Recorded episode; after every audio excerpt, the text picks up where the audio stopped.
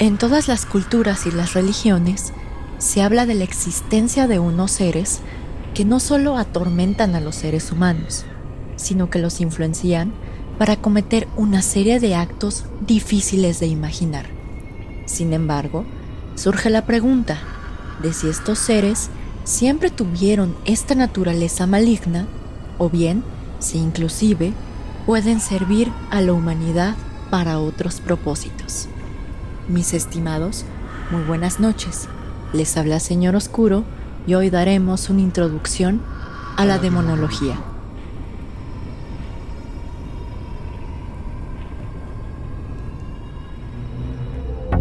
Bienvenidos a Señor Oscuro, un podcast en el que cada viernes su servidora Jessica Ballarino los adentraré en los casos más perturbadores y extraños que se han documentado ya sea que se trate de temas paranormales o bien de lo más retorcido de la mente humana, nos aseguraremos de que todos y cada uno de estos casos queden grabados en sus sueños y pesadillas.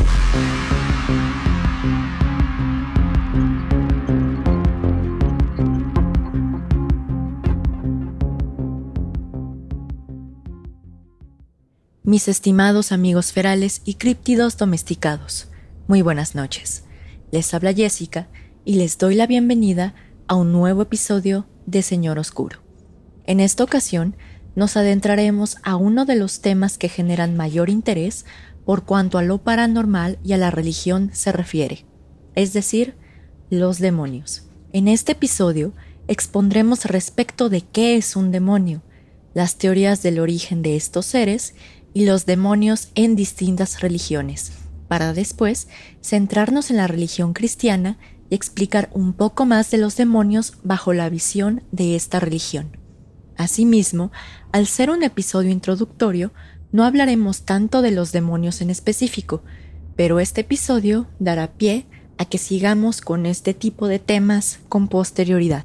Sin embargo, es importante y necesario mencionar que el contenido de este episodio no debe considerarse como un culto o una adoración a los demonios, ya que solamente expondremos respecto a sus orígenes y su aparición en distintas culturas y religiones.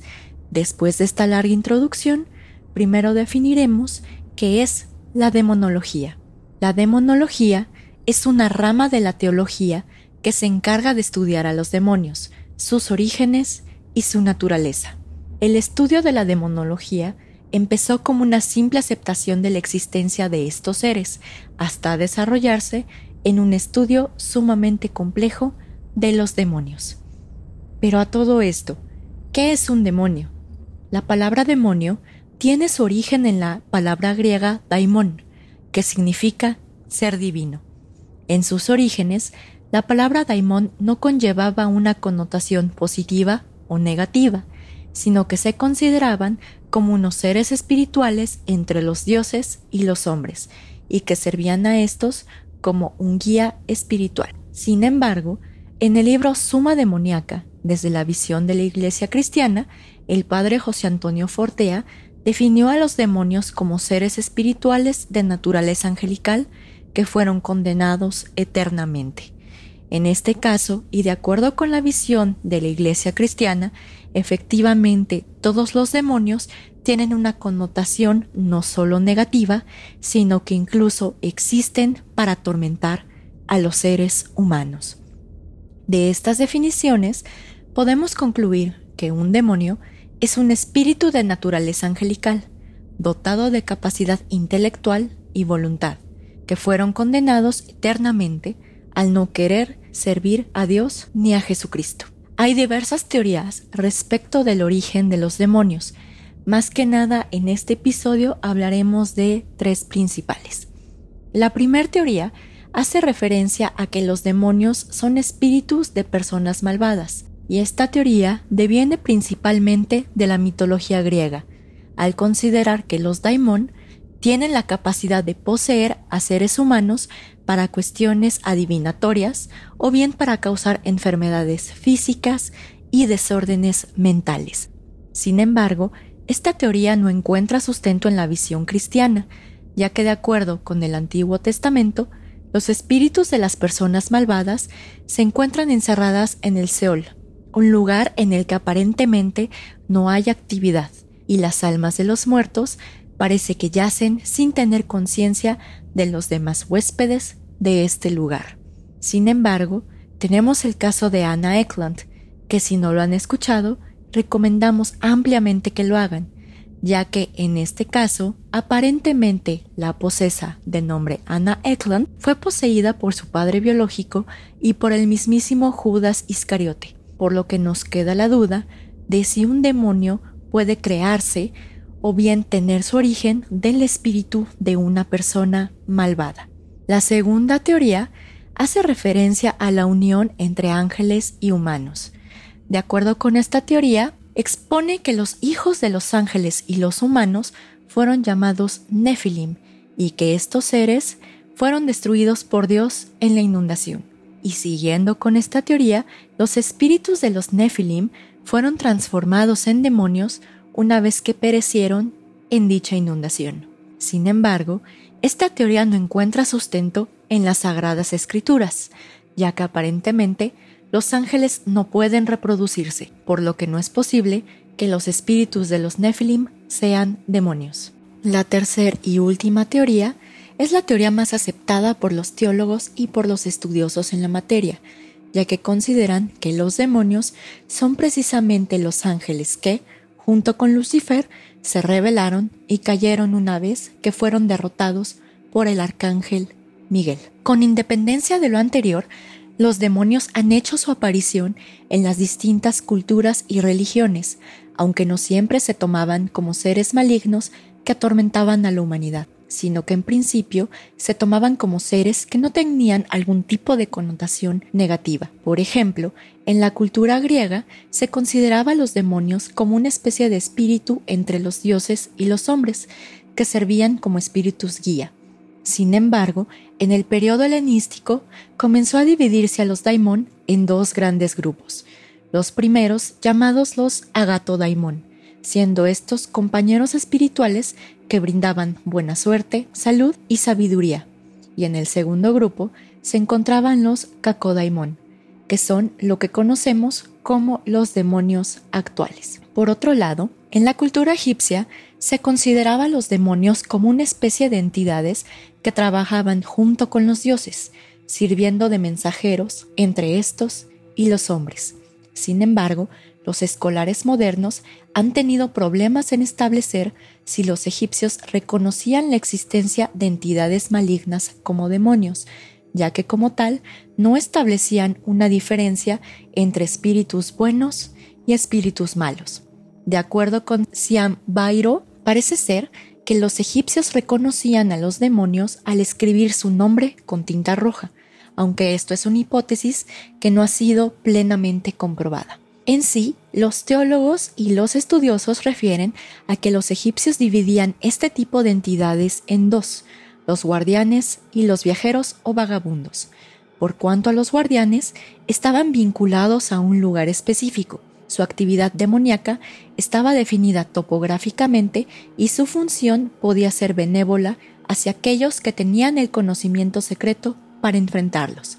Aquí, la naturaleza agresiva de los demonios guardianes estaba motivada por la necesidad de proteger sus moradas y no por una esencia maligna. Por otro lado, los viajeros o vagabundos estaban asociados con la posesión de enfermedad mental, la muerte y las plagas. Muchos de ellos sirvieron como verdugos de las principales deidades, como Ra u Osiris, cuando se les ordenaba castigar a los humanos en la tierra o en el inframundo. Los vagabundos también podían ser agentes del caos, que surgían del mundo más allá de la creación para provocar infortunios y sufrimiento sin ninguna instrucción divina, guiado solo por motivaciones malvadas. Por cuanto a la cultura mesopotámica, se les conocía a los demonios como los descendientes de Aralí, o mejor dicho, descendientes del inframundo. Las distintas culturas en Mesopotamia creían que los demonios vivían en el inframundo y que a veces dejaban este lugar para atormentar a los mortales. Sin embargo, la mayoría de sus creencias sobre los demonios eran benévolas.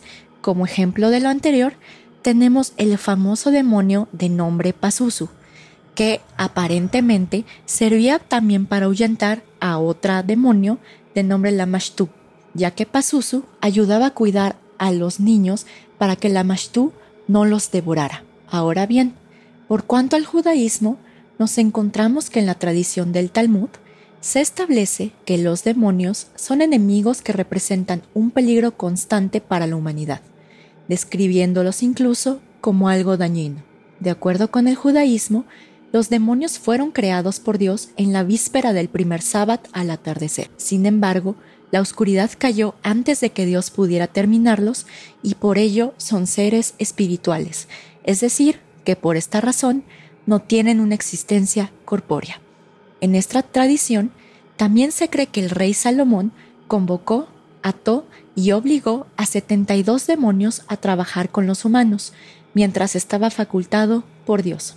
Estos conocimientos se encuentran en el libro La Emegetón Clavícula Salamonis, también llamado como la clavícula del rey Salomón, del cual hablaremos más a detalle en otro episodio. Respecto de la visión de la religión cristiana, los demonios son aquellos espíritus condenados que cumplen con las órdenes de Satanás. Estos espíritus como ya se estableció anteriormente, devienen de los ángeles caídos que se rebelaron con Lucifer, y por ello fueron expulsados del cielo, siendo que de acuerdo con esta visión, los primeros demonios representaron a un tercio total de la población de ángeles que se encontraba en el cielo. Sin embargo, también se ha observado que varios de los demonios mencionados por la tradición cristiana son realmente dioses o deidades de religiones paganas, por ejemplo, tenemos a Baphomet, un demonio con cabeza de cabra que en la antigüedad fue una especie de deidad adorada por los templarios. A partir de este momento, digamos que solamente haremos referencia a los demonios de la religión cristiana, ya que precisamente la mayoría de los casos de exorcismos de los que hemos hablado con anterioridad en otros episodios han estado relacionados precisamente con esta religión y esta visión. Evidentemente después hablaremos un poco más a detalle de los demonios en la religión egipcia, los demonios en la religión, bueno, del judaísmo, Mesopotamia, etc. Pero realmente aquí, digamos que religión que tiene más estudios respecto de los demonios, curiosamente, es la religión cristiana. De hecho, no sé por qué, pero parece ser que pues los teólogos precisamente se han enfocado más en los demonios que aparecen en la religión cristiana. Por lo que resta de este episodio vamos a enfocarnos específicamente a los demonios de la religión cristiana, pero evidentemente después hablaremos con más a detalle de los otros distintos tipos de demonios. Y siguiendo estrictamente con la visión de la religión cristiana, y al tomar en consideración que los demonios son los ángeles caídos que se rebelaron con Lucifer, pues evidentemente surge la pregunta, ¿los demonios acaso fueron creados? Es decir, ¿cómo surgió esta transformación entre ángeles caídos y demonios? Básicamente esta cuestión le explica el padre y exorcista del Vaticano, José Antonio Fortea, en su libro Suma Demoníaca, también llamado Tratado de Demonología, de hecho lo recomiendo bastante, y en este libro lo que explica el padre José Antonio Fortea es que dentro de la psicología de los ángeles sucedieron una serie de fases antes de que estos se transformaran por completo en demonios. Y más que nada, estas fases las divide en las siguientes. La primera fase es la fase de la duda y se refiere a la aceptación voluntaria por parte de los ángeles de que la desobediencia a Dios y a la ley divina es una opción. De acuerdo con dicho autor, esta aceptación per se no constituyó un pecado grave e irreversible, sino que la gravedad del pecado vino en fases posteriores. La segunda fase es la fase de la decisión, en la cual la duda generada se asentó en la inteligencia de los ángeles y voluntariamente decidieron alejarse de Dios, aceptando como verdadero el mal que su voluntad había escogido. En esta etapa, cada ángel llegó un momento en el que no solo quisieron desobedecer, sino además optaron por tener una existencia al margen de la ley divina. Viene otra siguiente etapa que es la justificación de la decisión. En esta fase o en esta etapa, los ángeles comenzaron a autoconvencerse de que Dios no era Dios, sino que era un espíritu más, y que aunque fuera su creador, Dios tenía errores y fallas. La siguiente etapa o la siguiente fase es la fase de alejamiento. En esta fase, los ángeles no solo buscaban un destino fuera de Dios y de sus reglas, sino que además pensaban que Dios era un obstáculo para alcanzar esa libertad, ya que consideraban a Dios como un espíritu opresor.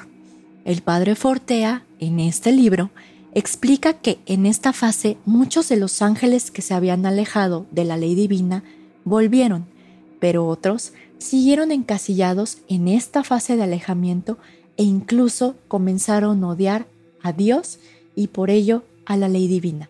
Y es precisamente en esta fase en la que aparentemente acontece la gran lucha en los cielos a la que hace referencia el Apocalipsis 12, cuando refiere a que Miguel y sus arcángeles lucharon contra el dragón y sus ángeles, y ante la derrota de este dragón fueron expulsados del cielo, surgiendo como consecuencia la figura del diablo como un adversario. Finalmente se habla de una última fase o de una última etapa llamada deformación. En esta etapa, el padre Fortea hace referencia a que esta deformación no debe entenderse como una deformación física, ya que los demonios, al igual que los ángeles, son espíritus y no tienen una existencia corpórea. Esta deformación, de acuerdo con el padre Fortea, se refiere más a una deformación de la inteligencia y de la voluntad ya que la inteligencia de los demonios se vio oscurecida por las propias razones con las que justificaron su, y pone entre comillas, liberación. Entonces, aparentemente, digamos que estas fases de los ángeles a los demonios o de esa transformación de ángeles y demonios se dieron principalmente por la inteligencia de estos demonios y por la voluntad.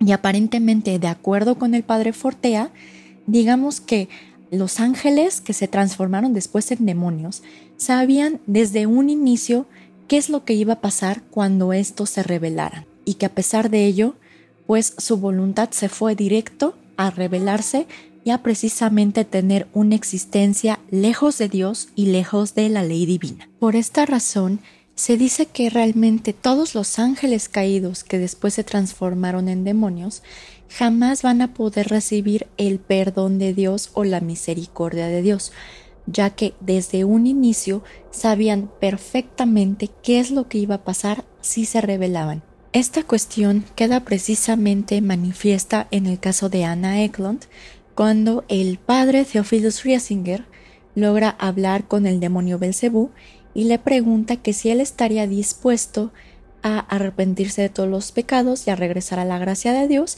a lo que Belcebú le responde que si era un teólogo competente. ¿Por qué? Porque aparentemente los ángeles, al ya saber específicamente qué es lo que iba a pasar si se rebelaban, pues no es como los seres humanos, es decir, que nosotros aparentemente podemos pecar y podemos arrepentirnos, sino que, pero por ignorancia, ¿no? Eso es lo que tengo entendido, pero que aparentemente los ángeles sabían y conocían perfectamente lo que esto significaba y aún así se rebelaron. Pero en fin, con independencia de lo anterior, ahora vamos a pasar a las características que presentan los demonios. Ahora, las características que presentan los demonios van a ser las mismas que presentaban cuando estos eran ángeles. Y se habla precisamente de tres características principales. La incorporiedad, la inmortalidad y la inmutabilidad. Se dice que los demonios son seres incorpóreos, ya que son espíritus al no poseer una identidad corpórea. Asimismo, al igual que los ángeles, se dice que son inmortales, ya que no pueden morir.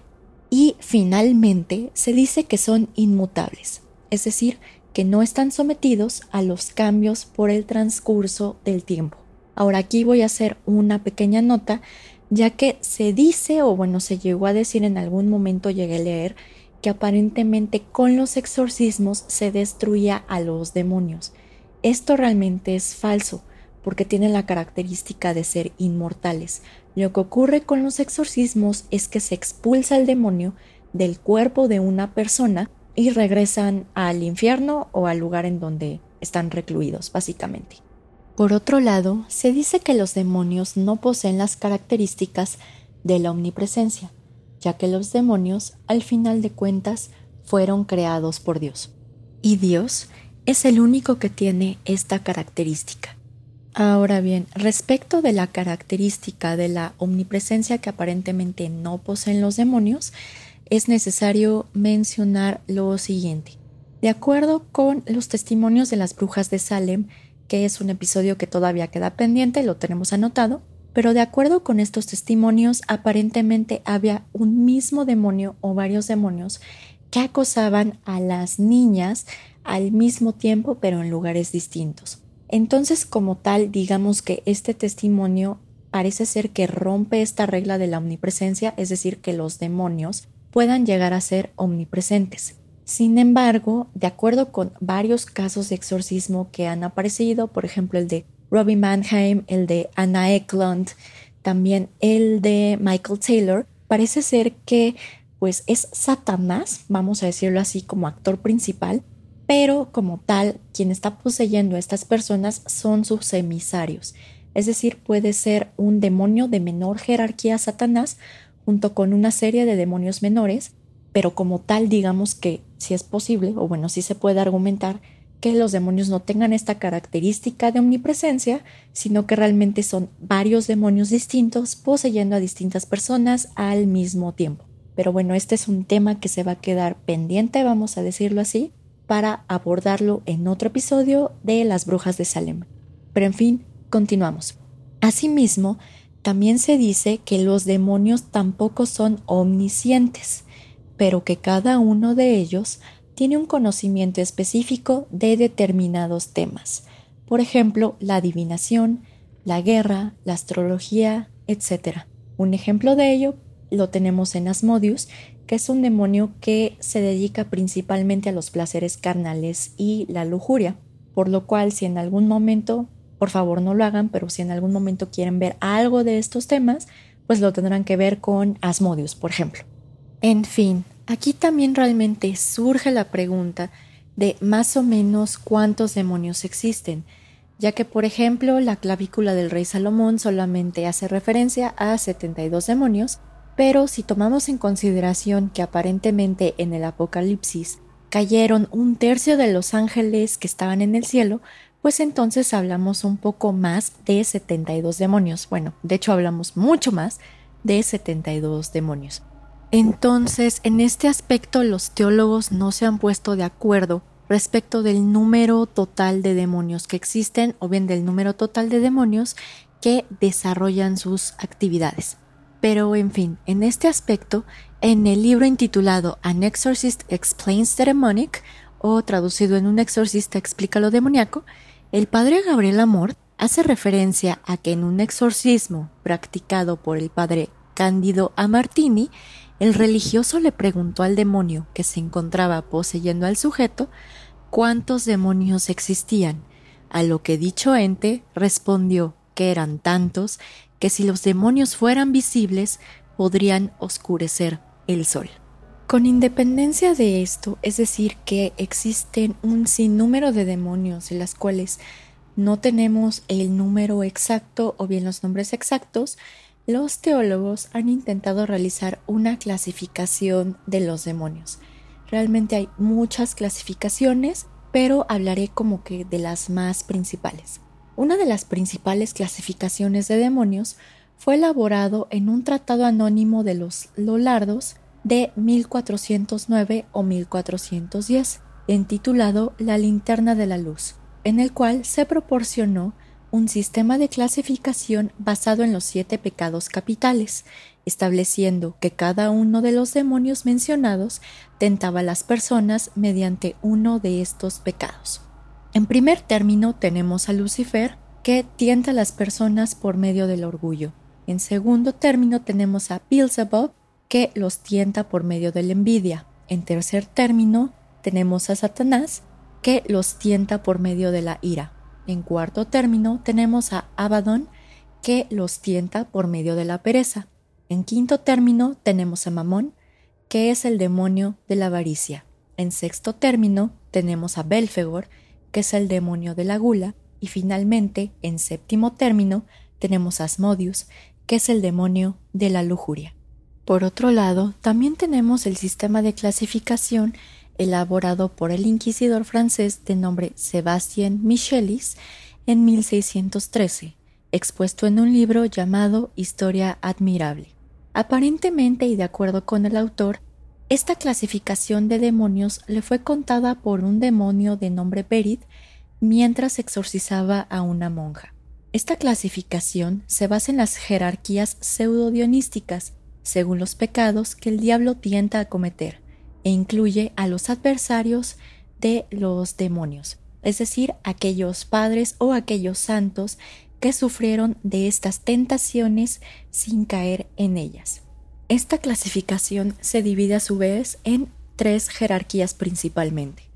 La primera incluye a los ángeles que eran serafines, querubines y los tronos. La segunda incluye a los poderes, a los dominios y las virtudes. Y finalmente, la tercera incluye a los principados, a los arcángeles y a los ángeles.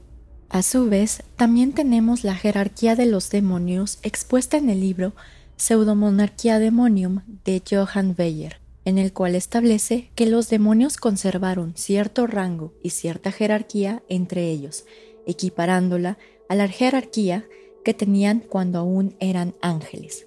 En este caso, y de acuerdo con este libro, la jerarquía de los demonios consiste en los siguientes.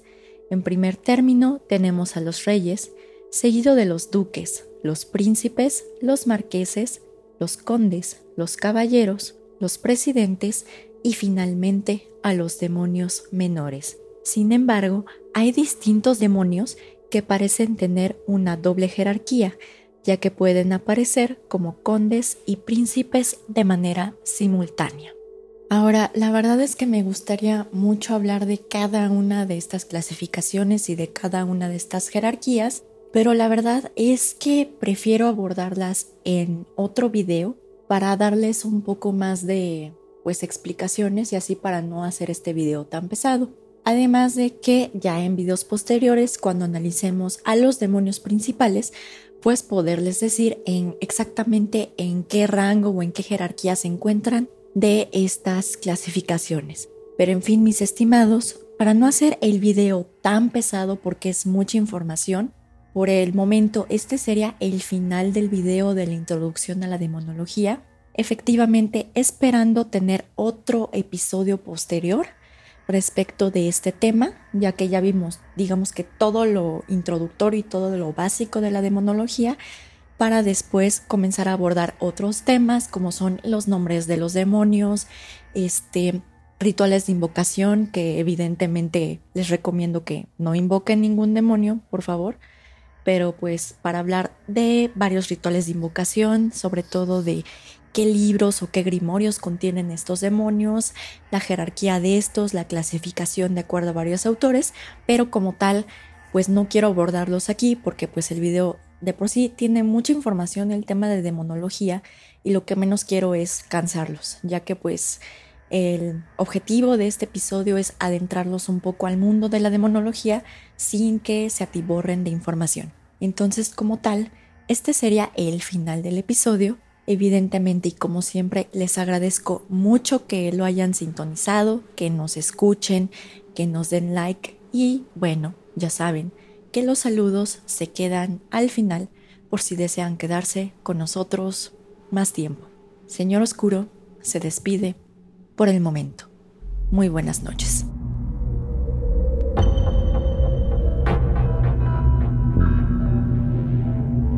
Gracias a todos por escuchar y sintonizar el episodio de hoy. La verdad es que traté de sintetizar lo más que pude la información porque el tema de demonología es demasiado amplio y de hecho creo que espero que para hacer un tema introductorio, bueno, un episodio introductorio les haya gustado y les haya servido. Evidentemente habrá como unas segunda o tercera parte, la verdad es que no podría decirles ahorita ciencia cierta cuántos episodios de introducción a la demonología o de demonología habrá, pero tomen en cuenta de que van a ser muchos y los vamos a seguir produciendo evidentemente salvo que nos mate la pandemia o algo así. Pero como tal, si les gustó mucho el episodio de hoy, les recomiendo ampliamente que nos sigan en nuestras redes sociales por si no nos habían seguido y nos encontramos en Facebook en la página web www.facebook.com diagonal En Instagram nos pueden encontrar en nuestro nombre de usuario arroba colectivo.sr.oscuro o bien en la página web www.instagram.com diagonal colectivo.sr.oscuro. También nos pueden encontrar en Spotify, en YouTube y en Pinecast bajo el nombre Señor Oscuro. Pero como tal y como siempre, nos vamos ya directo a los saludos. Como siempre, les quiero enviar un fuerte saludo a Pepe y a Oscar de Señales Podcast.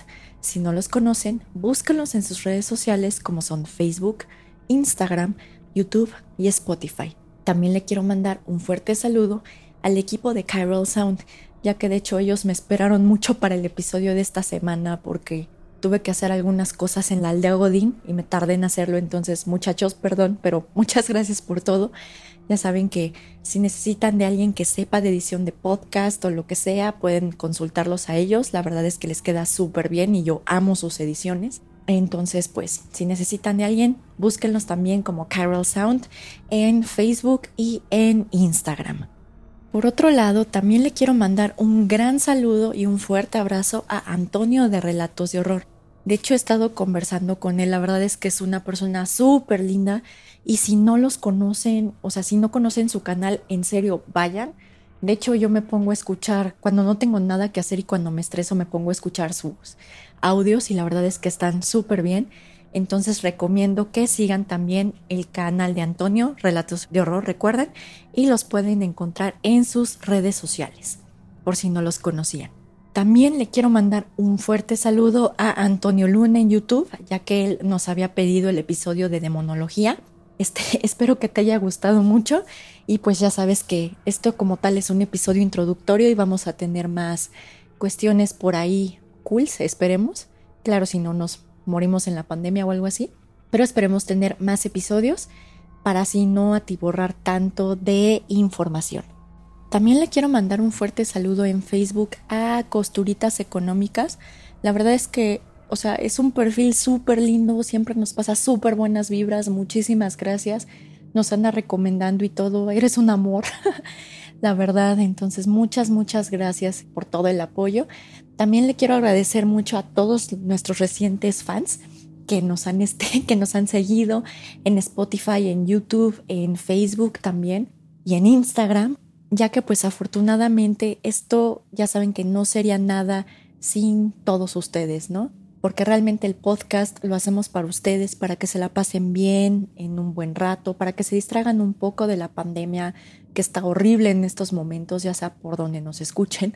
Entonces, la verdad, esperemos que los podamos distraer un poco y también les agradecemos mucho que nos sigan escuchando y nos ayuden a crecer cada vez más el canal o bueno, el, el podcast. Y también, gracias a ustedes, perdón, me entró el sentimiento. Gracias a ustedes, eh, estamos viendo que ya subimos otra vez de ranking. Nos encontramos en el número 23 de Top de Podcast de Crímenes Reales en México y también en el número 40 de Top de Podcast de Religión y Espiritualidad. Muchísimas gracias a todos. La verdad es que les soy sincera, andaba muy, muy bajoneada la semana pasada y esto, pues, la verdad es que me pone muy de buenas. Muchas gracias. Son un amor, los amo. Todo el equipo de Señor Oscuro los ama. Nunca se olviden de eso, evidentemente. Y finalmente, si me pasó saludar a alguien, por nombre, una disculpa, pero voy a estarme dando vueltas a los comentarios de YouTube, de Facebook y de todo para mandarles saludos a todos porque todos son unas personas muy bonitas y cools. Y pues ya saben, ya pertenecen a la comunidad de Señor Oscuro, entonces bienvenidos. pero en fin, realmente ya saben como siempre, y creo que les agradecí mucho en este episodio, pero no me importa, que el mayor agradecimiento va para ustedes, como siempre que nos comparten, nos dan like, nos recomiendan a sus amigos, nos sintonizan todos los viernes, nos comentan, en fin. Sin ustedes esto no sería posible y la verdad muchas gracias por ayudarnos a, a que crezca esta comunidad bastante bonita que ya saben que ya vemos demonios, asesinos seriales, criptidos, tal vez ovnis, ahí sí díganme si quieren que hable del tema ovni o de cualquier otro tema. Pero en fin, mis estimados, como siempre, les deseo una muy bonita semana ya saben que en donde sea que nos estén escuchando, sigan las recomendaciones sanitarias, por favor, lávense las manos con agua y con jabón, como lo haría Pimpón, usen cubrebocas, mantengan su distancia y si pueden, no salgan. Y si es que salen, pues usen todas las recomendaciones sanitarias que ya dije. Pero en fin, mis estimados, como tal, nos vemos la próxima semana. Ya saben que nos vemos todos los viernes en un nuevo episodio de Señor Oscuro. Así que sintonícenos en Spotify o en YouTube o en Pinecast para que no se pierdan nada de los nuevos episodios. Como tal, les deseo una muy bonita semana. Señor Oscuro se despide por el momento. Muy buenas noches.